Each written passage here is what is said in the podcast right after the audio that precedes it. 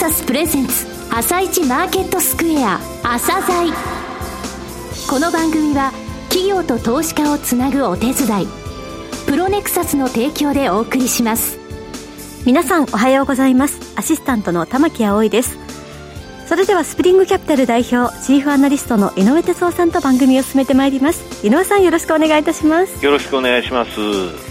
さて今日も楽しみなゲストをお招きしております。今日ご紹介するのは証券コード3455ヘルスケアメディカル投資法人ですはい、えー、こちらはですね、ヘルスケア専業の日本唯一のリートなんですね。えー、えー、ますます高齢化社会を迎えるにあたって、はい、えー、その存在価値ってものは大きく高まっているリートです。はい、えー、サポート体制ですね、スポンサーの、えー、そちらについてもお聞きください。はい。それでは、朝鮮今日の一社です。朝鮮今日の一社。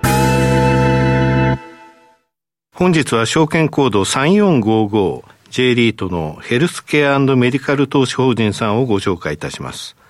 お話しいただきますのは運用会社であるヘルスケアアセットマネジメント株式会社財務管理部長の古谷厚正さんです。本日はよろしくお願いします。よ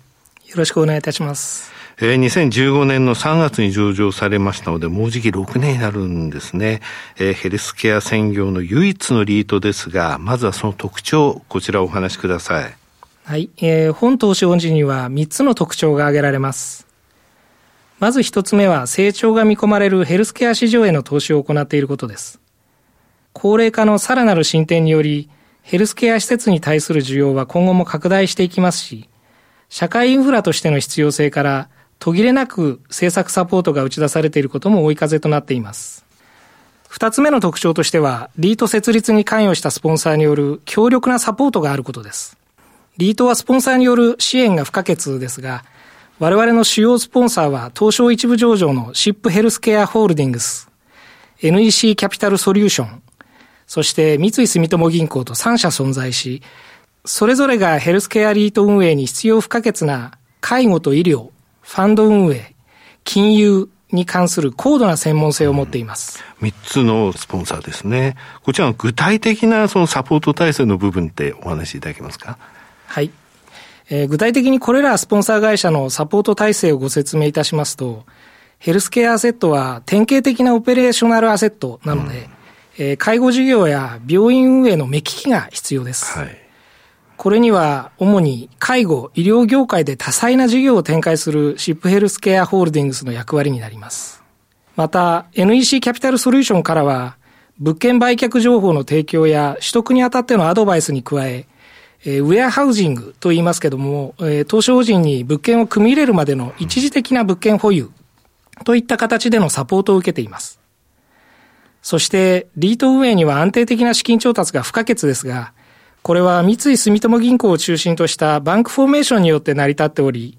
本投資法人の資金調達力を強力にサポートしてくれています。はい、ここまでが二つの特徴ですね。三つっておっしゃられました三つ目の特徴は？はい、えー、最後に三つ目の特徴ですけども、えー、有料な施設運営者と賃料固定、長期の賃貸借契約を結ぶことによって、長期にわたる安定的なキャッシュローが継続されるということです。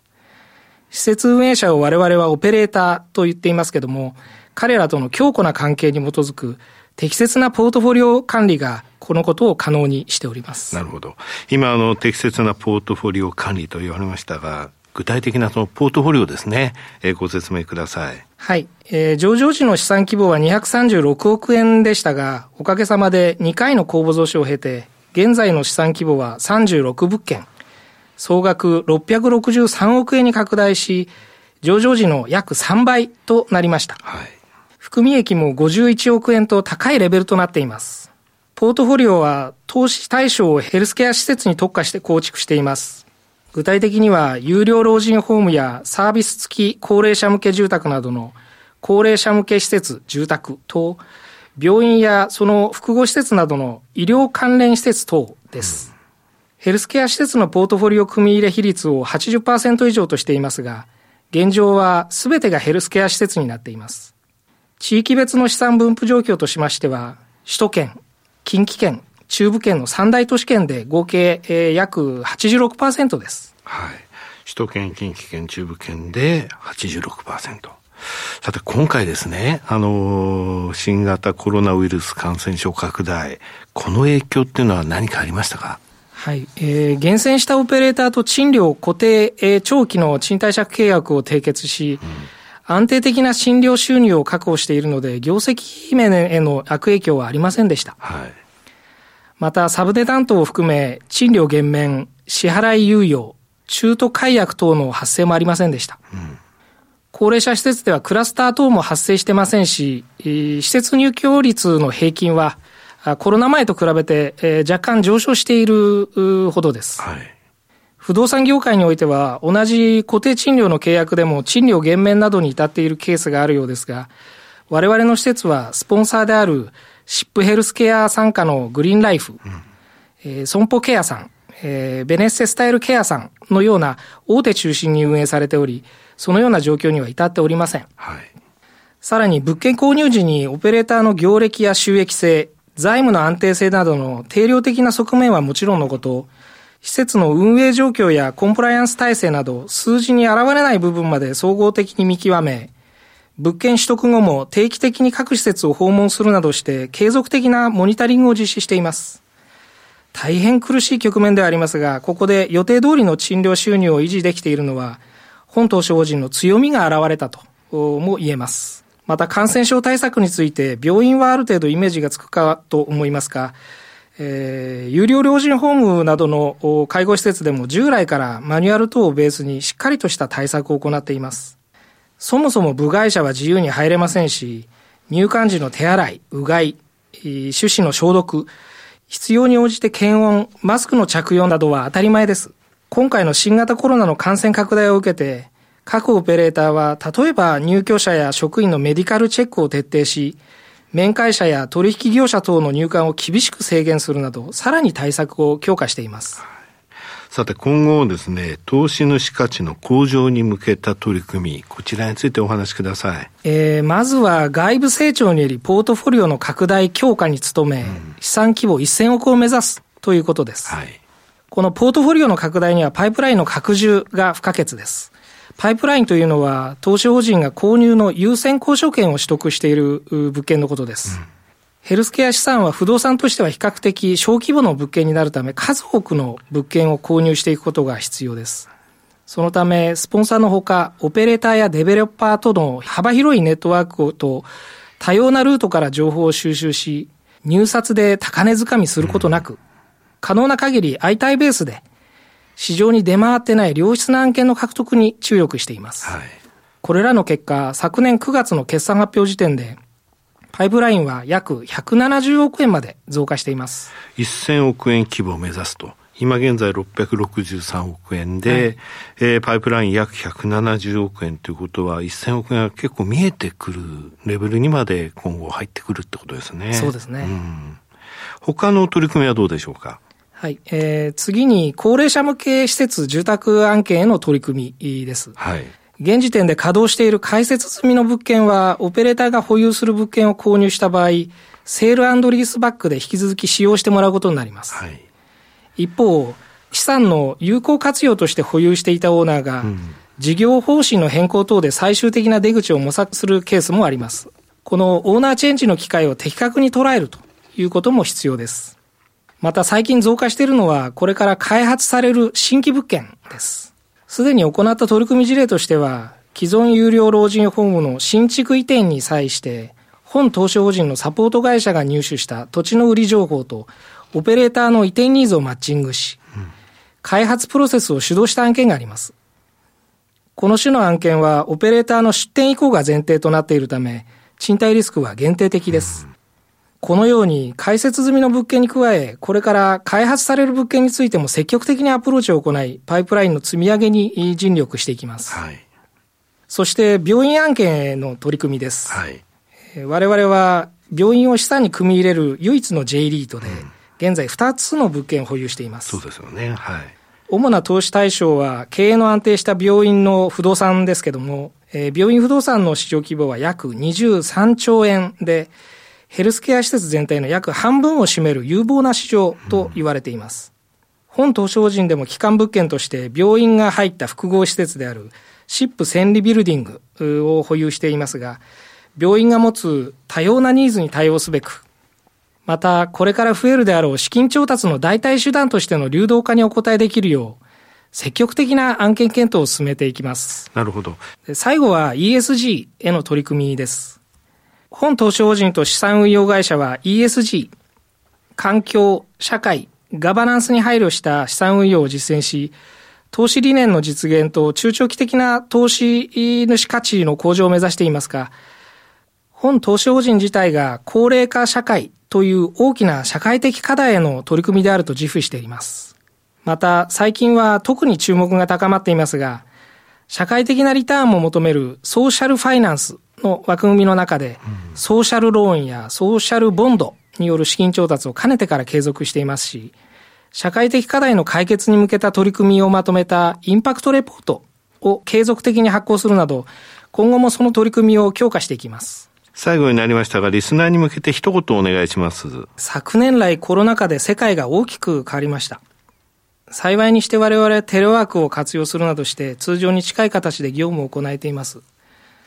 ただ、どうしても身体的に接しないと仕事にならない人々もたくさんいらっしゃいます。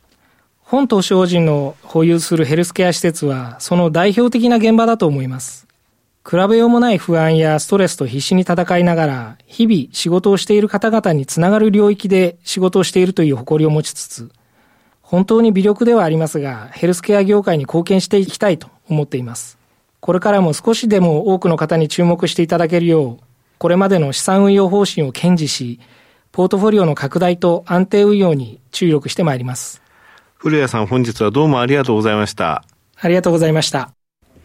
今日の一社、ヘルスケアメディカル投資法人をご紹介しました。さらに井上さんにお話しいただきます。はい、えー、上場してもうすぐ6年なんですが、はい、上場時236億円、はい、こちらが今663億円まで拡大したんですが、物件数36と、えー、これ1000億円を目指すということなんですけれどもね、えー、不動産屋さんに行ってね、あの、ヘルスケアの物件ありませんかとか、はい、えー、土地下がってる病院ありませんかとか、そんなこと聞いててしょうがないわけで、えー、非常にね、物件っていうのは、その、ス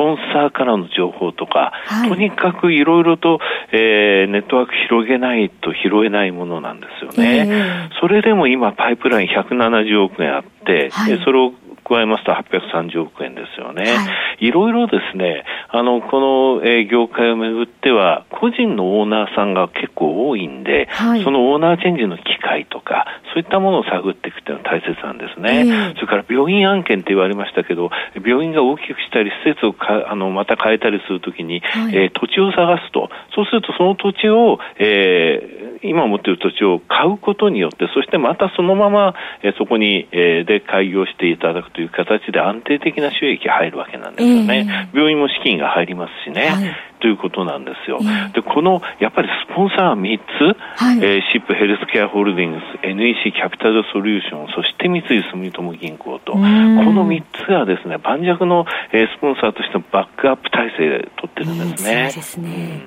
うん。オペレーショナルアセットって言われましたけど、はい、結果的にはこういうアセットっていうのはそこで実際運営されているところが非常に大切なんですね。その時シップヘルスの、えー、傘下であるグリーンライフ、それから損保ケア、ベネッセスタイルケア、えこういったところはきっちりとですね、大手を中心として運営しているということなんですね。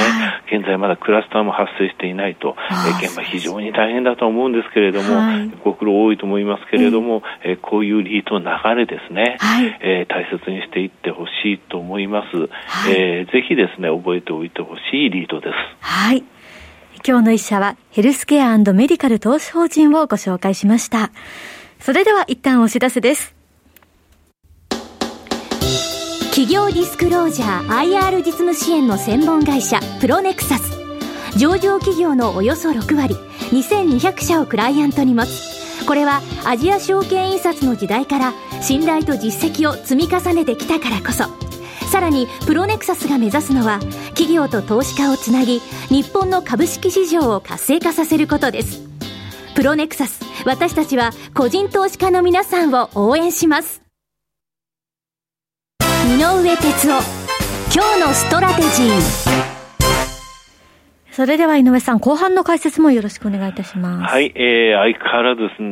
ですね、相場、はい、まあ、堅調だというふうに見ています。はい。えー、ダウは4日続落とはいえ小幅ですしね、うん、ナスダックについては6日ぶりに下げましたが、ほとんど下げてないような状況なんですよね。うんはい、あの、循環物色っていう言葉がありますけれども、現在主役がですね、循環してると、ぐるぐるぐるぐる回って、あの、ちょっとマーケットが崩れそうな、えー時、それから不安な材料が少し出てもそれを打ち消すようなまた主役が出てくるっていうので、はい、アメリカでこの1週間ぐらいターミネーター相場とか言われてるんですけどね、えー、まあ、11月の時点でダウが上がっていった時に今の主役はボーイングですよってお話この番組でしました、はい、えー、ただその後12月になってテスラが SP500 に入ることが決まってから、うん、もう一回ハイテク株に主役が移って今もそれが続いてるっていう状態なんですね、はい、で割高感みたいなものがあるかって言いますとね